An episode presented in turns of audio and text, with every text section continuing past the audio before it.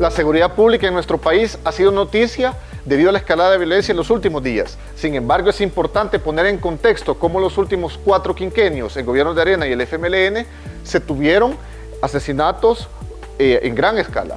Por ejemplo, en gobierno de Francisco Flores se tuvieron más de 12 mil asesinatos. Con Antonio Saca fueron más de 18 mil, con Mauricio Funes más de 17 mil y lamentablemente con Salvador Sánchez Serén más de 23 mil. Sumando esos cuatro quinquenios, alrededor de 72 mil asesinatos. Es decir, que la oposición política es la que menos tendría que estar cuestionando el plan control territorial debido a la efectividad que se tuvo los primeros meses del gobierno del presidente Bukele. Tristemente tuvimos la llegada del COVID-19 que ha impedido que se siga desarrollando como tal y vemos cómo es una desestabilización política la que se tiene.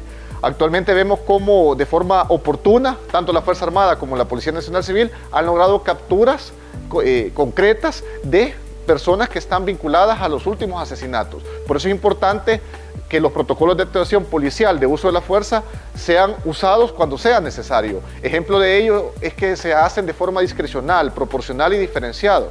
En ningún momento el presidente Bukele ha dicho que tienen carta blanca para asesinar, como dicen organismos internacionales, que más bien tienen una intromisión hacia nuestra soberanía nacional.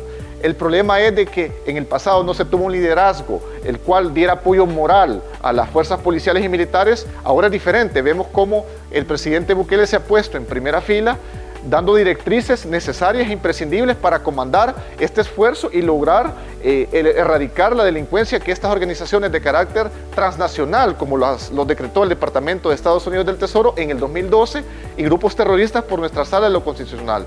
Por eso invito a la oposición política a sumarse a este esfuerzo y dejar la desestabilización, realmente que no abona en nada y es totalmente infértil de cara a lo que se busca que es la erradicación de las estructuras criminales conocidas como maras y pandillas.